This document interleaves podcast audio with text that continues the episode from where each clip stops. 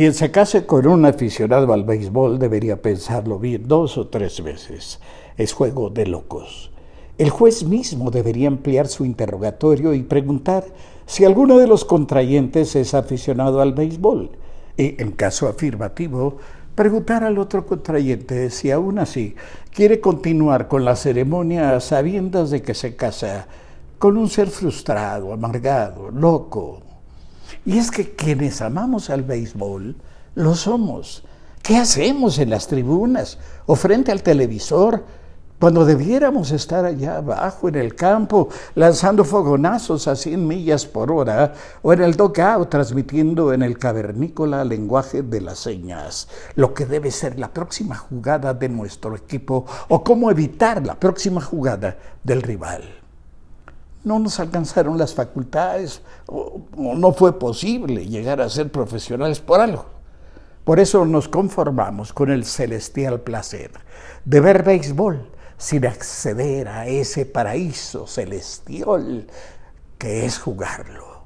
El béisbol es ante todo un ajedrez y como tal debe ser aburridísimo para quienes no lo entienden.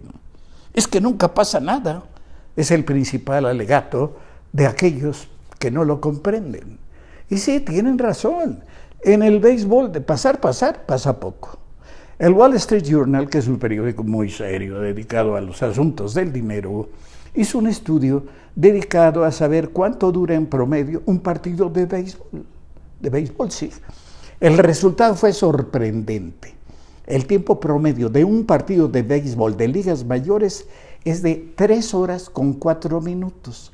Pero si vamos a la acción, es decir, cuando está pasando algo, el tiempo se reduce a 17 minutos y 58 segundos.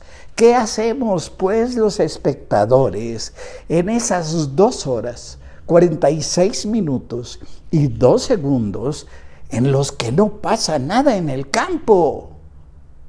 Pensar. Bueno, y si es posible ir al baño. Pensar en lo que puede pasar.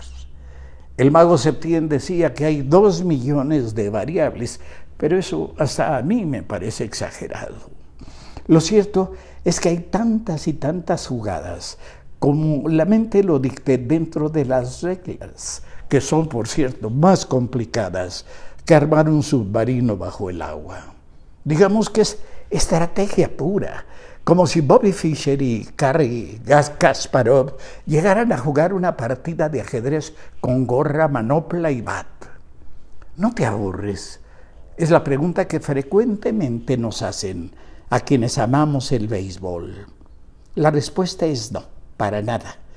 Hace una semana rompí mi propio récord y pasé 11 horas y 44 minutos frente al televisor viendo cuatro juegos de béisbol en las finales de las ligas mayores y terminé tan fresco.